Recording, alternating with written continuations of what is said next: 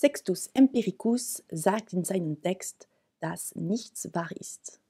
Betrifft diese Aussage nur die individuellen Wahrheiten oder auch die allgemeinen Wahrheiten? Wenn die allgemeinen Wahrheiten auch betroffen werden, verneint er seine eigene Existenz? Die Aussage von Sextus, Sextus Empiricus ähm, betrifft nach der Frage nur individuelle Wahrheiten oder auch allgemeine Wahrheiten.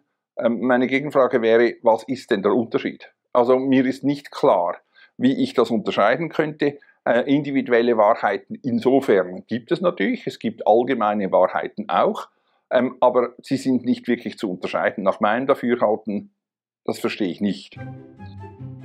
Ähm, das Zweite, das müsste geklärt werden. Das Zweite ist, wenn die allgemeine Wahrheit auch betroffen werden, verneint er seine eigene Existenz? Darauf ist die Antwort nein, er verneint nicht seine eigene Existenz.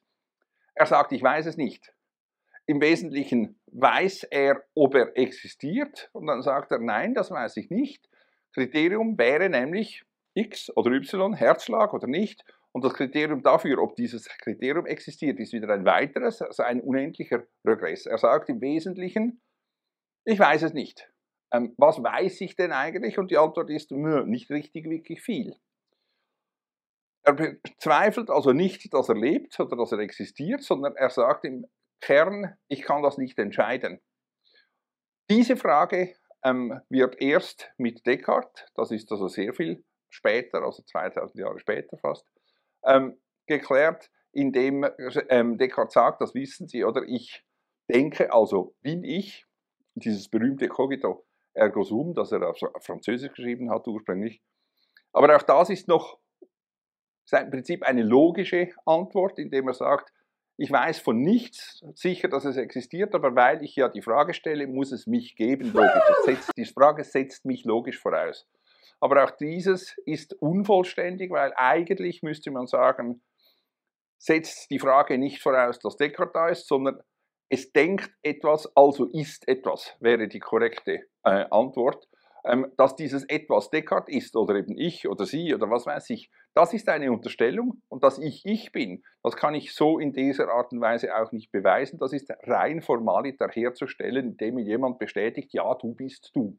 Und wenn ich meine eigene Existenz beweisen möchte, dann kann ich das praktisch nur für mich, nicht für andere, ähm, materiell, wenn Sie so wollen. Und das tue ich üblicherweise, indem ich mir äh, Schmerzen zubereite, weil ich der einzige Mensch bin, der meinen Schmerz spürt. Andere vielleicht eben, wenn sie mich sehen, ähm, wie ich leide, ähm, empfinden das aus Empathie auch. Aber typischerweise kann ich, wenn ich mich schneide, relativ gut unterscheiden, dass ich das bin und nicht sie.